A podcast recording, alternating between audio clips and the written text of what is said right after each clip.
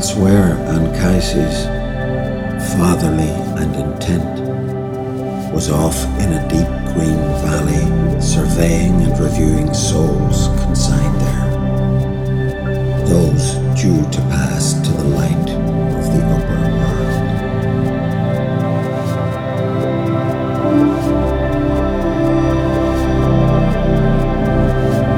It so happened he was just then taking note his whole posterity, the destinies and doings, traits and qualities of descendants dear to him.